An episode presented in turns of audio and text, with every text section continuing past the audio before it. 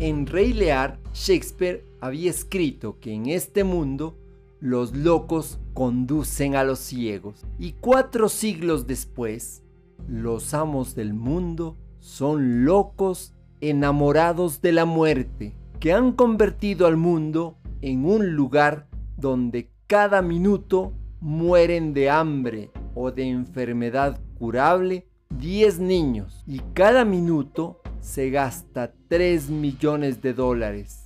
3 millones de dólares por minuto en la industria militar, que es una fábrica de muerte. Eduardo Galeano. Si los cobardes que deciden las guerras tuvieran que ir a pelearlas, viviríamos todos en paz. No a la guerra. Otro mundo es posible. Un mundo en donde quepan todos los mundos. Te acompaña Mario Tapia y nuestras familias.